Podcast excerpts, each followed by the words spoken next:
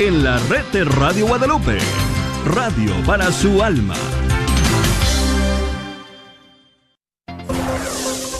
Vatican News. Desde la Ciudad del Vaticano, informativo matutino. Amigos oyentes, reciban un saludo de la redacción en español de Vatican News, Radio Vaticano y quien les habla, Patricia Inestrosa. A continuación, en titulares, el contenido de la emisión de hoy, miércoles 11 de enero. Catequesis del Papa, la misión es el oxígeno de la vida cristiana. En la audiencia general, el Papa Francisco comenzó un nuevo ciclo de catequesis dedicado a la pasión por la evangelización y afirmó que el anuncio gozoso del Evangelio hasta los confines de la tierra es una dimensión vital para la Iglesia, partiendo cada uno de su propio ambiente, sin proselitismos, sino por atracción, como enseñaba Benedicto XVI. La fraternidad hacia los enfermos hace el mundo más humano en su mensaje para la 31 Jornada Mundial del Enfermo, que se celebrará el próximo 11 de febrero, Francisco señala el modelo del buen samaritano como el estilo cristiano de la compasión. No cuenta solo lo que funciona y no cuenta solo quien produce. Vivir indiferentes ante el dolor no es una opción.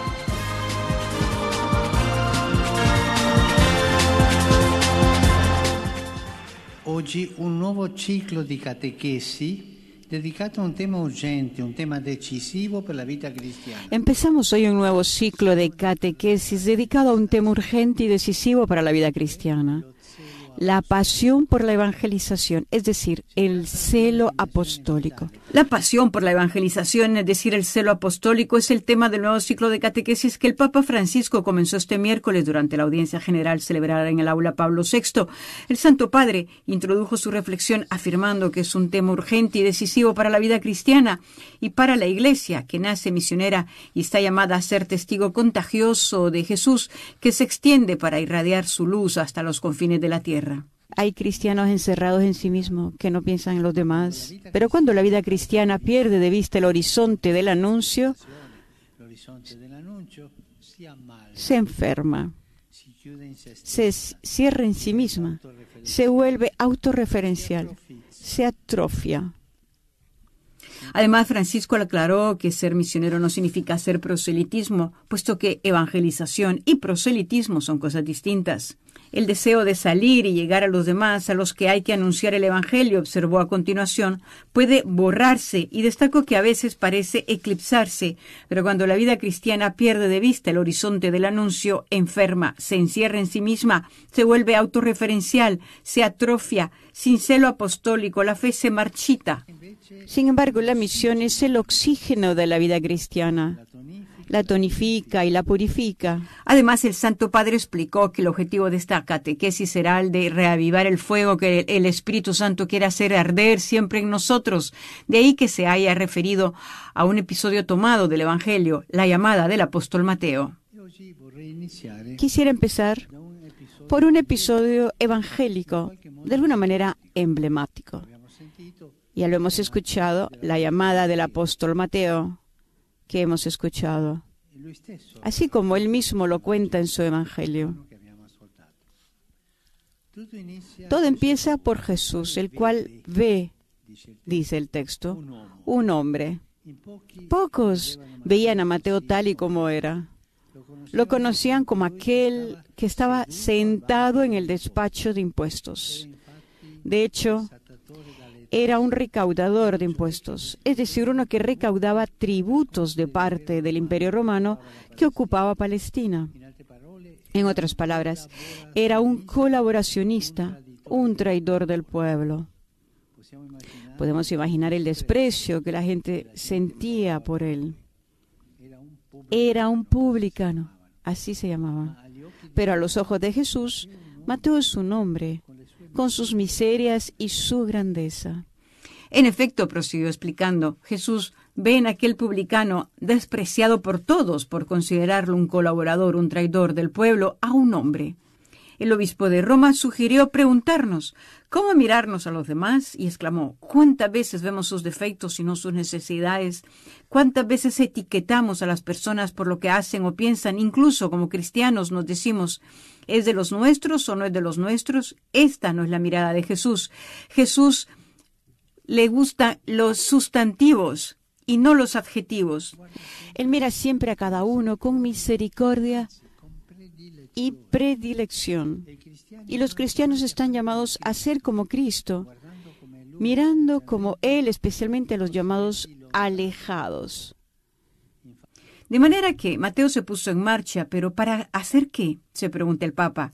Nos inclinaríamos a pensar en quién sabe qué nuevas experiencias y en cambio el futuro discípulo regresa a su propia casa para preparar, como narra el Evangelio de Lucas, un gran banquete en el que participa una gran multitud de publicanos, gente como él. Y Francisco comentó, y Mateo vuelve a su ambiente, pero vuelve cambiado y con Jesús. Su celo apostólico no empieza en un lugar nuevo, puro e ideal, sino ahí donde vive, con la gente que conoce. Este es el mensaje para nosotros. No debemos esperar ser perfectos y tener hecho un largo camino detrás de Jesús para testimoniarlo. No. Nuestro anuncio empieza hoy, ahí donde vivimos. Y no empieza tratando de convencer a los otros, sino testimoniando cada día la belleza del amor que nos ha mirado y nos ha levantado. El Santo Padre también recordó una expresión de su predecesor, Benedicto XVI, que decía al respecto, la Iglesia no hace proselitismo, se desarrolla más bien por atracción, y es a ese testimonio atrayente y gozoso, concluyó Francisco, la meta a la que nos conduce el amor de Jesús. Tras la catequesis en su saludo a los fieles de lengua italiana, el Santo Padre no dejó de dirigir un pensamiento al drama que se ve en Ucrania. No olvidemos a la atormentada Ucrania, dijo, siempre en nuestros corazones. A este pueblo que experimenta crueles sufrimientos le expresamos nuestro afecto, nuestra cercanía y nuestra oración.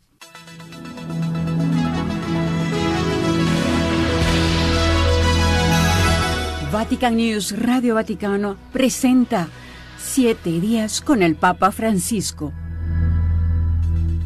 te esperamos.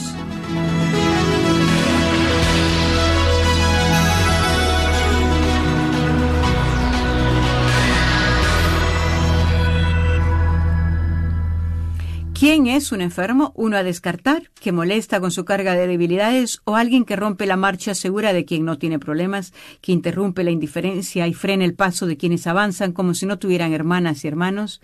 Es la persona que se encuentra en la encrucijada entre los transeúntes indiferentes y el buen samaritano del relato evangélico, en el que el hombre maltratado y medio muerto al borde del camino es el escollo entre una fraternidad que se niega incluso ante la evidencia y el movimiento compasivo de quienes optan por detenerse y ayudar y así generar un mundo más fraterno.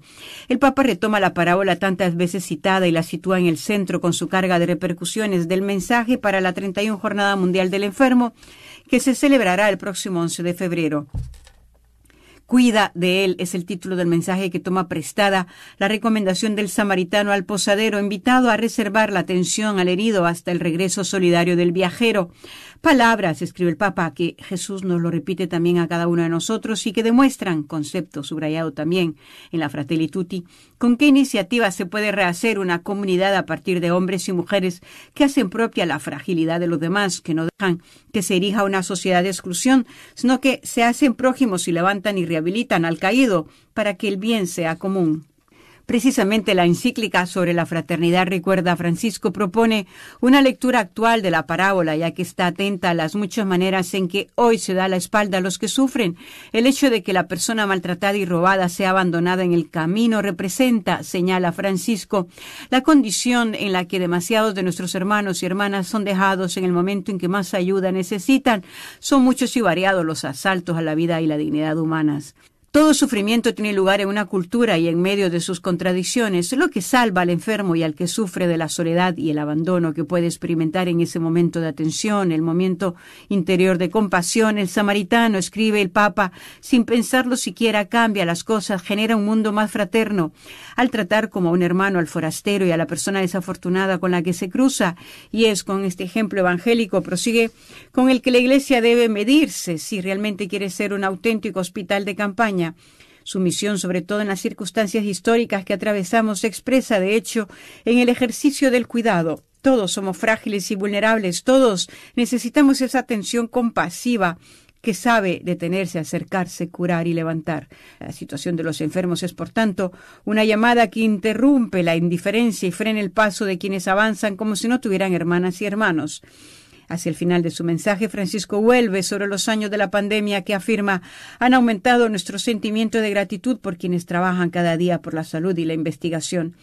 Pero de una tragedia colectiva tan grande no basta salir honrando a unos héroes. El COVID-19 puso a dura prueba esta gran red de capacidades y solidaridad y mostró los límites estructurales de los actuales sistemas de bienestar. Por tanto, es necesario que la gratitud vaya acompañada de una búsqueda activa en cada país, estrategias y recursos para que a todos los seres humanos se les garantice el acceso a la asistencia y el derecho fundamental a la salud. El 11 de febrero de este año miremos también el santuario de Lourdes como una profecía, una lección que se encomienda a la Iglesia en el corazón de la modernidad. No vale solamente lo que funciona, ni cuentan solamente los que producen. Las personas enfermas están en el centro del pueblo de Dios que avanza con ellos como profecía de una humanidad en la que todos son valiosos y nadie debe ser descartado. ¿Sabías que con tan solo un clic puedes recibir en tu correo electrónico las noticias más importantes sobre el Papa, la Santa Sede, la Iglesia en el mundo y la actualidad internacional? Inscríbete a nuestro boletín de noticias. Visita www.vaticannews.va y rellena el formulario. Solo te llevará unos segundos.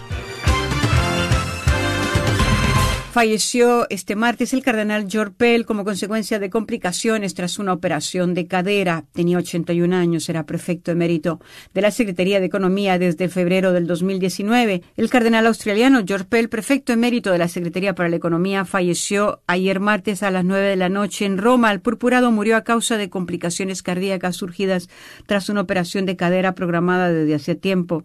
Hace unos días había concelebrado los funerales de Benedicto XVI en la Plaza de San Pedro. Pell, que sufría desde hace tiempo problemas cardíacos y tenía implantado un marcapasos desde el 2010, se encontraba en Roma, donde había regresado en septiembre del 2020, dos años después de someterse a un juicio en Australia por acusaciones de abusos sexuales a menores en la década de los 90. En julio del 2017, el cardenal había sido puesto en prisión preventiva y había regresado a su país para ser juzgado. El Papa Francisco le había concedido un periodo de licencia para poder defenderse de las acusaciones. Tras un largo procedimiento judicial, el Tribunal del Condado del Estado de Victoria había ordenado la detención del cardenal, revocando la libertad bajo fianza que se le había concedido tras su imputación en diciembre del 2018. Condenado en marzo del 2019 a seis años de prisión, el Tribunal Supremo de Australia, a la vista de los numerosos defectos formales en los procedimientos del juicio señalados por el juez Mark Weinberg, admitió la solicitud de apelación presentada por los abogados de Pell. El procurado fue así completamente exonerado por una sentencia del Tribunal Superior en abril del 2020. El fallo fue acogido con satisfacción por la Santa Sede que afirmó en un comunicado que siempre había confiado en la autoridad judicial australiana. Antes de su absolución, Pell pasó 404 días en una celda en dos prisiones de máxima seguridad de Melbourne y Barwon entre febrero y julio del 2019.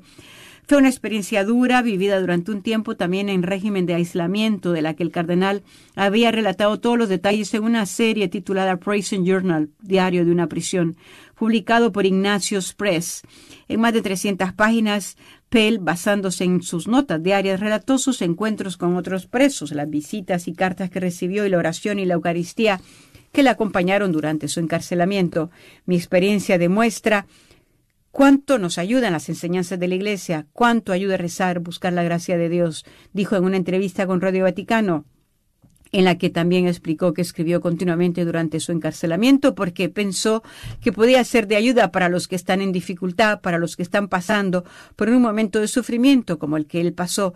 Entonces, añadió, pensé que llevar un diario tendría algún interés desde el punto de vista histórico porque no había muchos cardenales que hubieran vivido la experiencia de la cárcel. De vuelta a Roma, el Papa había recibido al cardenal en el Palacio Apostólico el 12 de octubre del 2021. En aquella ocasión, Francisco había agradecido a Pell su testimonio en la entrevista prenavideña con Mediaset. El pontífice había recordado el trabajo realizado con previsión por el cardenal en el ámbito económico, señalando que debido a una calumnia en referencia a las denuncias de abusos en Australia, había tenido que dejar esta administración. Fue Pell quien hizo el esbozo de cómo podíamos avanzar, dijo el Papa. Es un gran hombre y le debemos mucho. Hasta aquí amigos oyentes con nuestra información. Gracias por haber estado en sintonía de Vatican News. Hasta la próxima.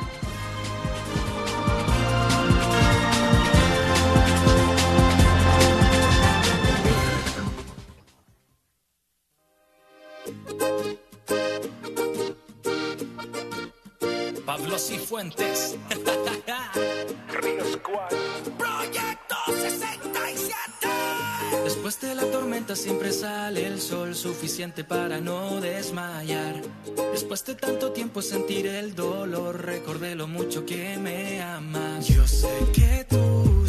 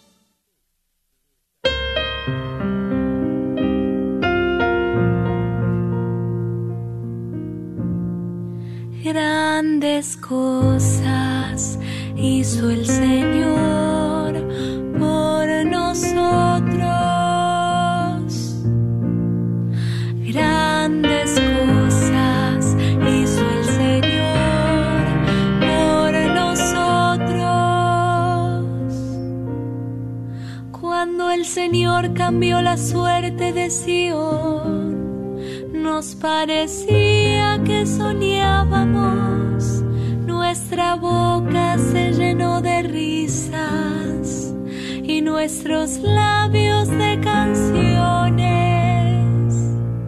Grandes cosas hizo el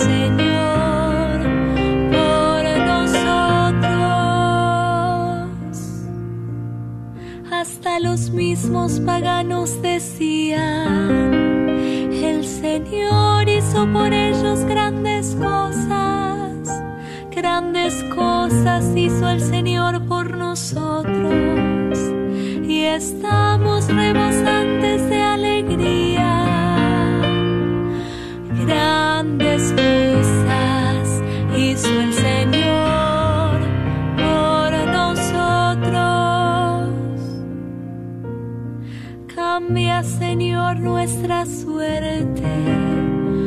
los torrentes del Negev, los que siembran entre lágrimas, cosecharán entre canciones. Grandes cosas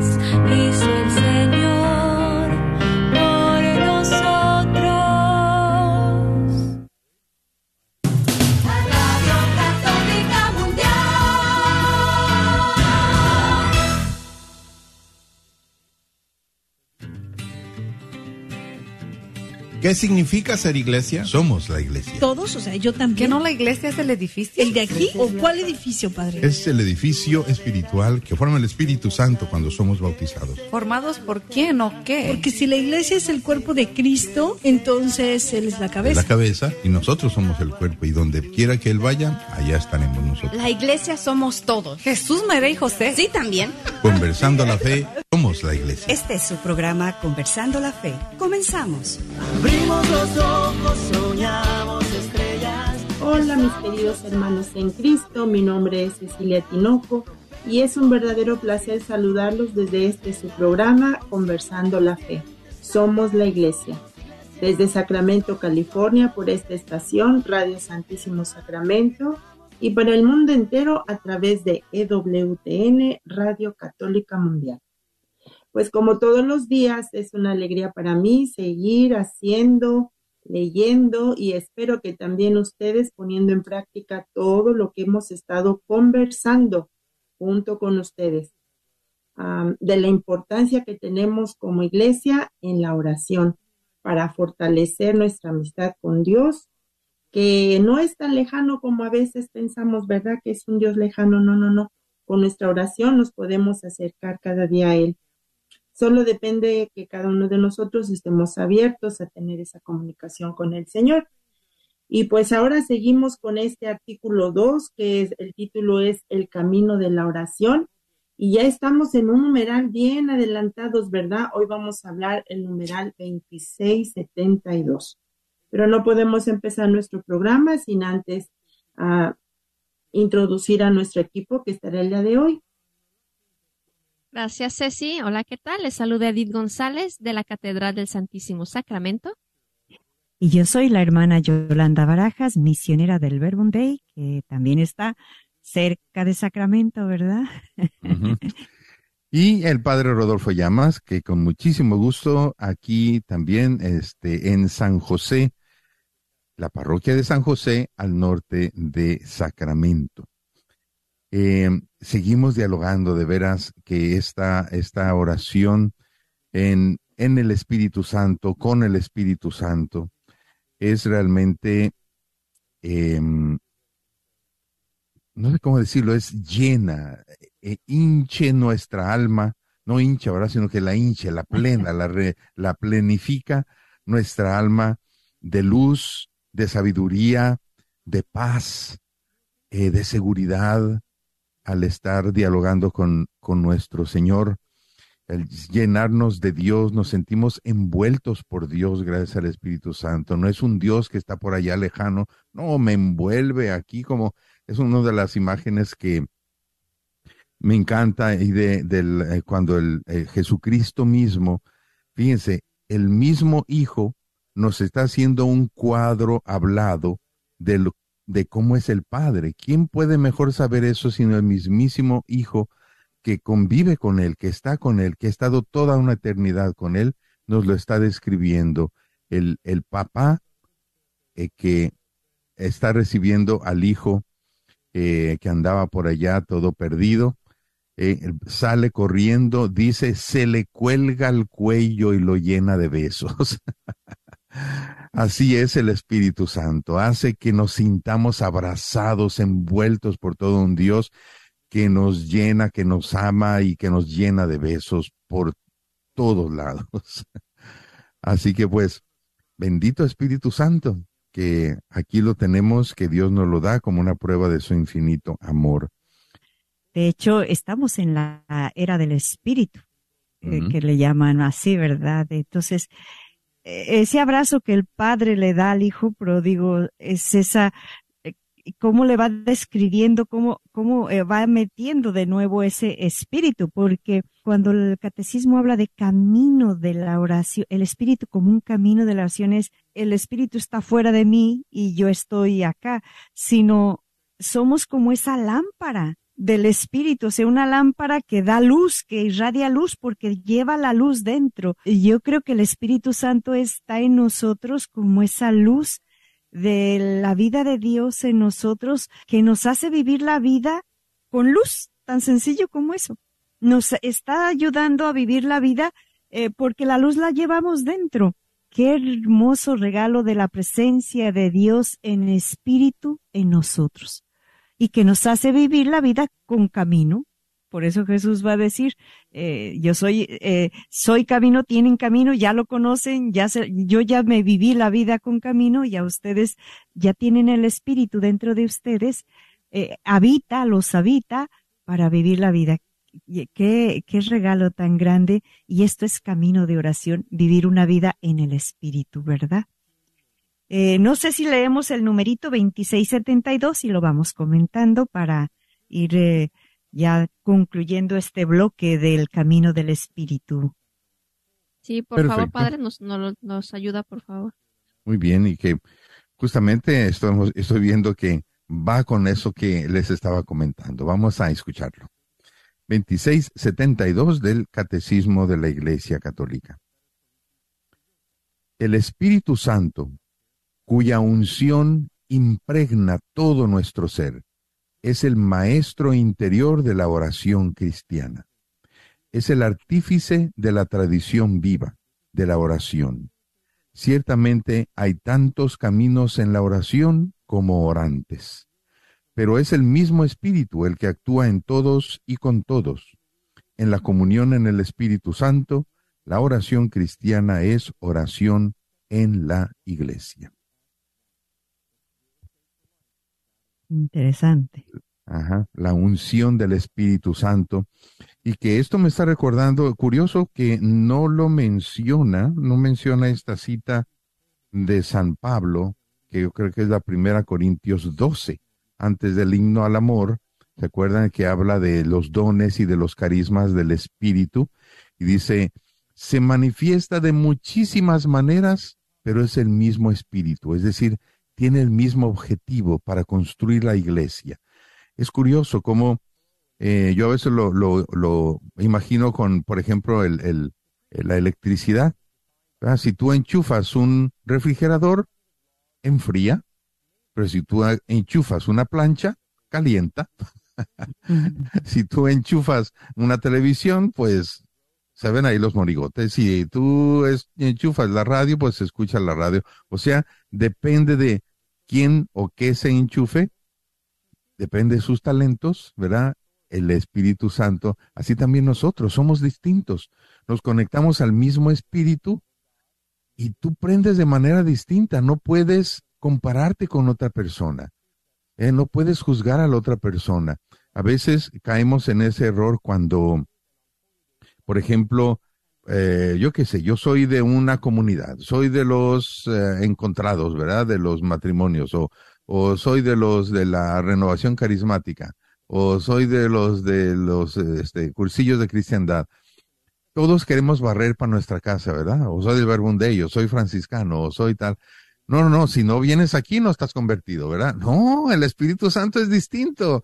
Si, eh, si los de eh, si los de la vida contemplativa con el Espíritu Santo se ponen en un silencio precioso, pero los carismáticos se ponen a bailar, pues déjalos que bailen, ¿verdad?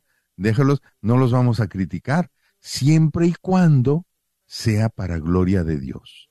Ahí está la cosa, porque es el mismo Espíritu, no se puede cambiar la, eh, la meta, el, el objetivo por el cual yo estoy haciendo lo que estoy haciendo en el nombre y por el, por el poder del Espíritu Santo, porque ahí es donde se va a notar si es el Espíritu Santo. Si, si lo- el talento lo estás usando para tu vanagloria, para este creerte más que los demás, entonces ya no es el Espíritu de Dios. Ahí, por ahí va la cosa. Así es. Sí, Edith. María Yolanda. No, Edith. No, Edith quería hablar antes. Ya le gané la palabra. no, es que, es que ahorita que estaban platicando esto de, de usted, hermana, que la luz y luego el padre que se enchufa y yo siempre me, me he imaginado el Espíritu Santo como, como que es el, como que el que más trabaja, como que es el que anda por todas partes y como dice aquí, ¿verdad? Es, es, ya lo tenemos, es, es, estamos ungidos por el Espíritu, lo tenemos dentro, pero a veces está medio, no es que está dormido, sino que nosotros no nos damos cuenta de que está ahí. Por ejemplo, dice que aquí que, que es el maestro de la oración. Entonces, si yo tomo conciencia, ok, quiero hacer oración, ahí es cuando como que, eh, brilla el Espíritu Santo, ¿verdad? Como que cuando uno dice, ven Espíritu Santo, como dice el hermano, no es que no esté aquí, no es que lo estoy llamando porque no está aquí, sino como que interiormente le digo, ok, voy a tomar conciencia de que aquí está el Espíritu y que el Espíritu, ¡pum!, me va a conectar, me va a prender para poder hacer esa oración, para poder comunicarme, porque porque el Espíritu Santo pues también es ese amor, ¿verdad? Amor entre el Padre, el Hijo, y entonces nos conecta a todos con Dios, nos conecta nuestro interior, nuestro ser en la presencia de Dios. Y, y, y, el simple hecho de, hacernos conscientes de que vamos a hacer oración y que vamos a estar en presencia de Dios, ahí es donde está trabajando el espíritu. Entonces me lo imagino así como que moviéndose por todos lados y a ver, y ahora, como dice el padre, a ver, no, pues a ti te, ponte a bailar, tú ponte a, tú híncate, y tú ponte a meditar, y tú agarra la Biblia, y tú haces esto y esto, otro, ahí está dentro, moviéndonos a todos para, para mantenernos en esta constante comunicación con, con Dios, ¿verdad? Así es. Eh, Ceci, ¿tú querías decir algo? No, sí, hermana, no sé. también digo que sí. él, él, él es como nuestro compañero, hermana como yo pienso que es como nuestro compañero en, en las situaciones más difíciles. Um, yo a veces cuando tengo una situación difícil le pido a Dios que envíe al Espíritu Santo. O sea, como yo me dirijo al Padre o al Hijo, pero les pido que por favor me manden al Espíritu Santo porque sola no voy a poder. Inclusive como decía Edith, ¿no? Para hacer mi oración, le digo, sé que tengo los siete dones y que Él me pide a que dé frutos, pero si no lo invoco, pues ahí puedo tener los siete dones y todo lo que Él me ha regalado, pero ahora necesito dar fruto, entonces mi oración es un fruto.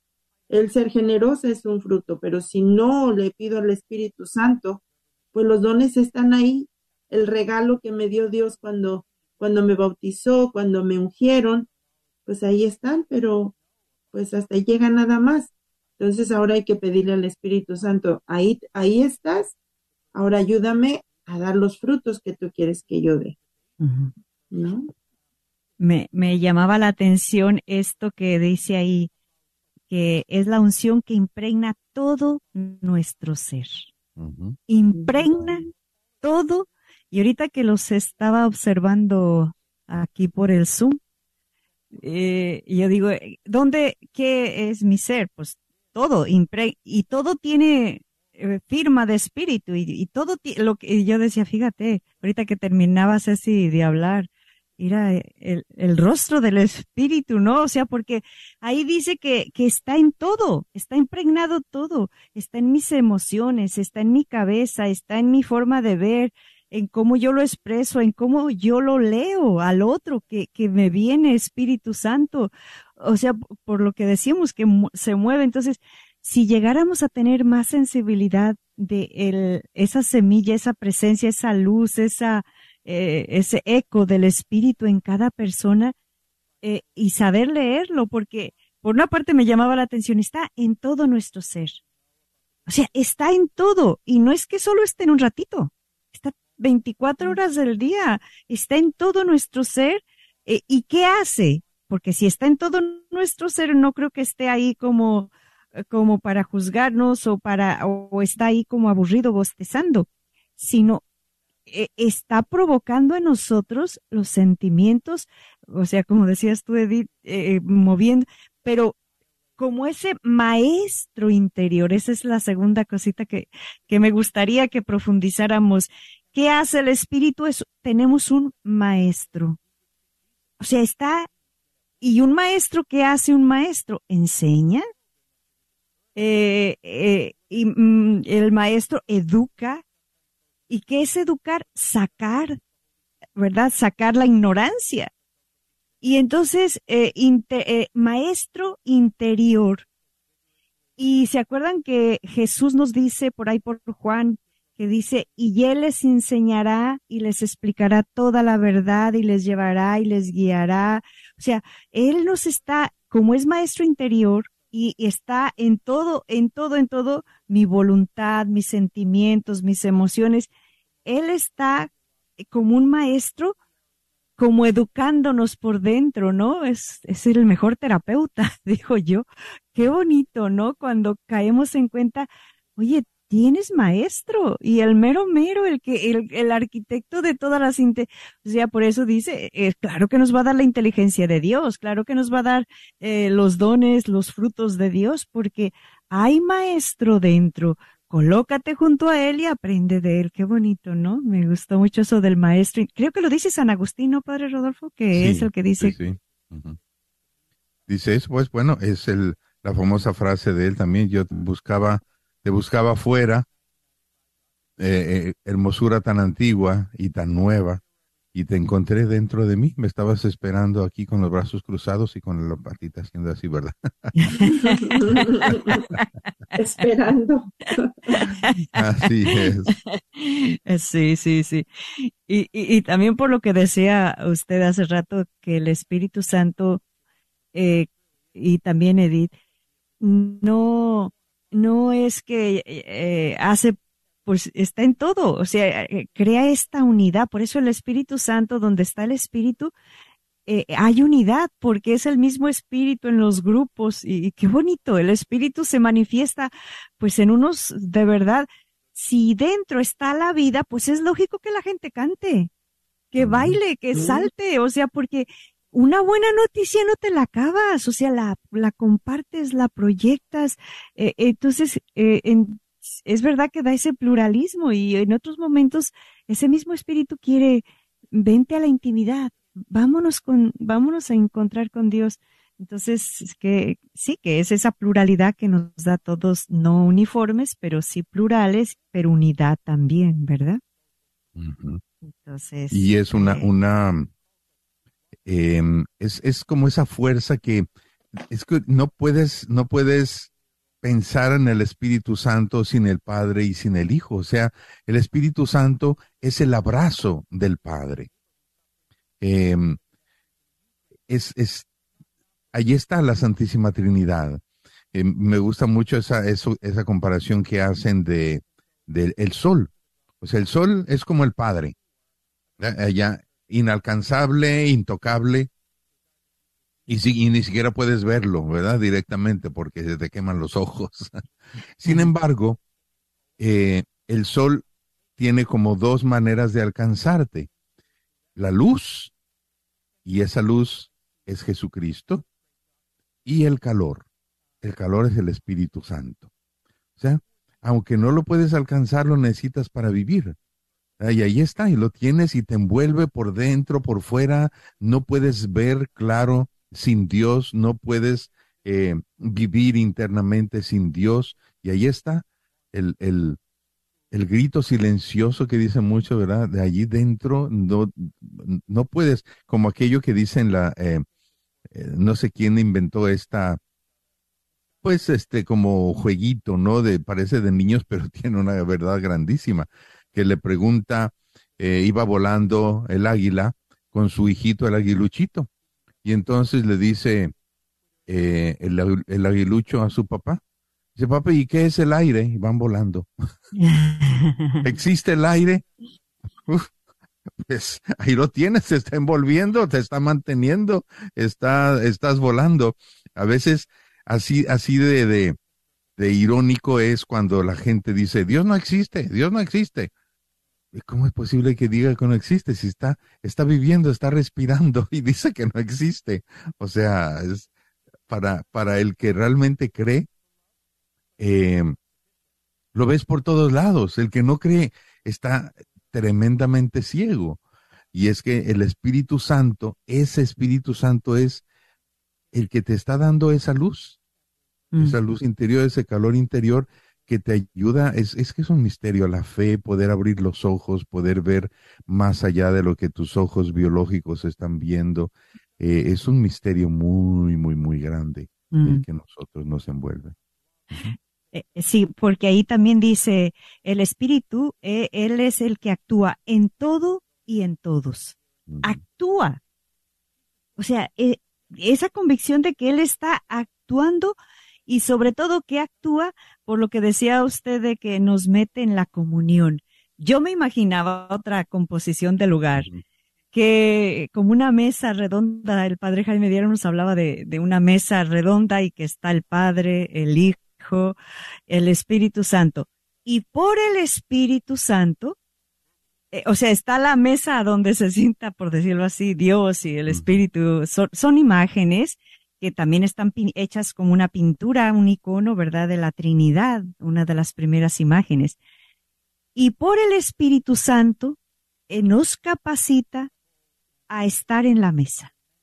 Yo creo que este es el gran regalo que Jesús, eh, ese ponernos en la comunión, en la misma, ¿qué hace el Espíritu Santo en nosotros? Nos pone en la misma sintonía, comunión que tuvo Jesús eh, entre el Padre y el Hijo. Eh, ¿Qué hace el Espíritu en nosotros? Ten también esa misma, no menos, no menos sintonía con el Padre. Y eso a mí digo, Dios mío, ¿cómo es que a veces uno dice, no puedo orar, no sé? Pues, pues déjate enseñar porque mira lo que te ha dado Dios. O sea, estás en la mesa con el Padre, con el Hijo, como si nos sentaran con los obispos a comer, ¿verdad? O con el Papa. Vente a, comer aquí con el Papa, eh, tómate el cafecito o cómete tal. Y tú en la mesa ahí, en una igualdad de relación. Y eso es obra del Espíritu. Eso es maravilloso, ¿no? A mí se me hace tan, qué regalo tan grande que hace el Espíritu en nosotros, ponernos directamente en comunión con Dios en esa intimidad, por eso también ese espíritu, ¿verdad? Es ese viento que decíamos en, los otros programas, eh, es esa fuerza de Dios, esa energía, y a la vez es esta intimidad, esta unión, esta pertenencia, esa afectividad con Dios, que qué regalo que nos pone en esa, eh, digo, como esos contrastes que, que decíamos, que nos pone de tú a tú con Dios. Aquí también dice que está en todo y en todos. Y yo me podía pensar, bueno, nosotros los católicos, ah, pues nos bautizan. Cuando nos bautizan recibimos el Espíritu Santo. Lo volvemos a recibir más cuando nos hacemos nuestra confirmación, ¿verdad? De los sacramentos. Pero, pero yo me yo pienso, no sé, ustedes me corrigen si estoy mal, pero por ejemplo, una persona que no está, que no es bautizada, pero hace cosas buenas, es una persona buena, le hace caridad, eh, siempre está de buenas, quiere ayudar a los demás. Y aunque, aunque esa persona no, no crea en Dios, no conozca en Dios, uh, pero yo pienso que esos también son, uh, son, el Espíritu Santo inspira a esas personas para hacer las cosas buenas. Porque la verdad nosotros como, como humanos, pues Ah, somos pecadores y, y nos, para que nos, nos nazca hacer estas cosas es el Espíritu Santo. O sea, no es de que, ay, mira qué buena soy, y pues ahora hice caridad, ay, pues ahora hice esto.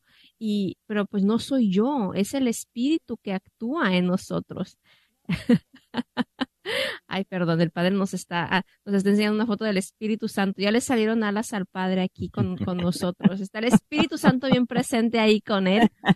Y, y es verdad, ¿no, hermana? ¿No, padre? O sea, el Espíritu Santo da esas inspiraciones a todos, a todas las personas que quieren hacer cosas buenas, como usted decía, padre, siempre y cuando sean para gloria de Dios, aunque ellos no lo sepan, las cosas que están haciendo son para gloria de Dios, porque Dios les ha dado esos talentos, Dios los ha inspirado, el Espíritu Santo ha estado ahí con ellos y, y por eso uno a veces se sorprende cuando ve una persona así, ah, no, no, pero yo no creo en Dios. Ah, caray, pero pues, ¿cómo no? Si todo lo que estás haciendo, pues de allá viene, ¿verdad? Y es, y es a mí, a mí sinceramente me, me fascina ver la sencillez del camino a la santidad. O sea, no te falta nada para ser santo. O sea, el objetivo es ser santo. Y es el Espíritu Santo el que te ayuda a enfocar bien todo. O sea, si estás lavando trastes, sé santo lavando trastes si estás estudiando, sé santo estudiando. O sea, el objetivo no es o casarte o ser sacerdote, no, sé santo. O sea, ¿cómo quieres ser santo? ¿Cuál es el camino? Pero el objetivo es ser santo. Y ahí está el Espíritu Santo. El Espíritu Santo es el que te enfoca bien, te ayuda a mantener la meta hasta en las pequeñas cosas. Todas eh, estas personas que no les ha llegado el Evangelio, y que no saben, pero todos, la iglesia habla de semillas del verbo, las, las huellas de Dios en, en el corazón del ser humano, porque han nacido de Dios, han salido de sus manos, aunque lo nieguen. O sea, ya se puede, ya pueden negar a Dios eh, que no existe. O sea, eh, hechura de, eh, hay un salmo que dice, somos todos hechuras, todos, todo ser humano ha salido, obra de sus manos, Eh, somos un soplo, o sea, entonces, claro que hay en nosotros esa, ah, hay huellas de Dios en cada ser humano, hay esas, pues semillas del verbo que le llaman, ¿no?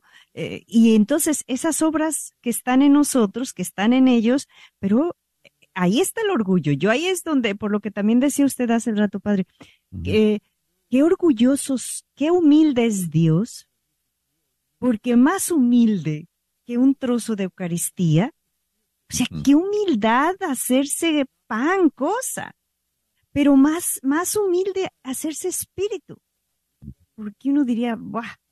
pero más así mm, por el respeto al ser humano. Así que pues agradeciendo a Dios todo, todo esto, ¿verdad? Del don del Espíritu Santo a nosotros. Pues ya nomás Sí. tenemos la, el tiempo para la tareita, ¿verdad? Pónganse en manos del Espíritu Santo o en las alas del Espíritu Santo, como quieran, ¿verdad?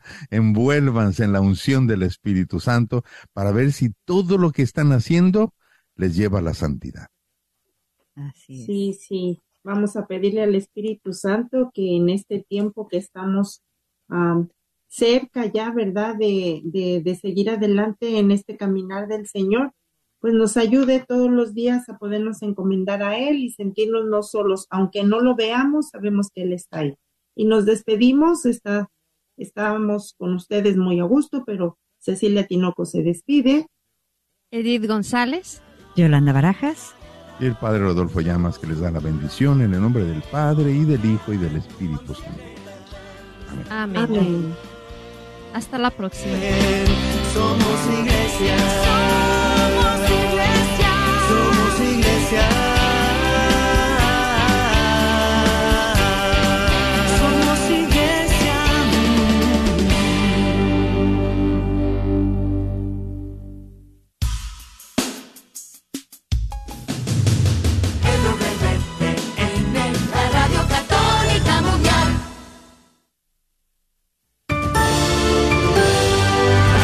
Informativo en Radio Católica Mundial. Hablándoles Katia Baliño. El Papa Francisco hizo una importante advertencia sobre el uso de la inteligencia artificial este 10 de enero y pidió que los avances tecnológicos estén al servicio del bien común de todos y del cuidado de la casa común. Así lo dijo el Santo Padre este martes durante una audiencia con los participantes del encuentro Ética de la IA, Inteligencia Artificial. Durante su discurso a los presentes en el Vaticano, el Papa defendió que la fraternidad entre todos es la condición para que el desarrollo tecnológico esté también al servicio de la justicia y la paz en todas partes. El pontífice recordó asimismo que la inteligencia artificial está cada vez más presente en todos los aspectos de la vida cotidiana, tanto personal como social, y que además afecta la forma en que entendemos el mundo y a nosotros mismos. Por ello pidió que la reflexión ética sobre el uso de algoritmos esté cada vez más presente, no solo en el debate público, sino también en el desarrollo de soluciones técnicas. La secuela de la exitosa película de Mel Gibson, La Pasión de Cristo, podría comenzar a grabarse este 2023, según informaron algunos medios especializados en cine. El portal World Real dio a conocer que el director y actor Mel Gibson está considerando iniciar el rodaje de La Pasión de Cristo Resurrección a finales de la primavera del hemisferio norte, aproximadamente en el mes de junio. Además, el actor Jim Caviezel estará listo para reinterpretar a Jesús en esta esperada secuela. De acuerdo al sitio web especializado en cine, IMDb, La Pasión de Cristo Resurrección tiene como año de estreno el 2024. Manténgase bien informado en EWTN Radio Católica Mundial. Gracias y que el Señor le bendiga.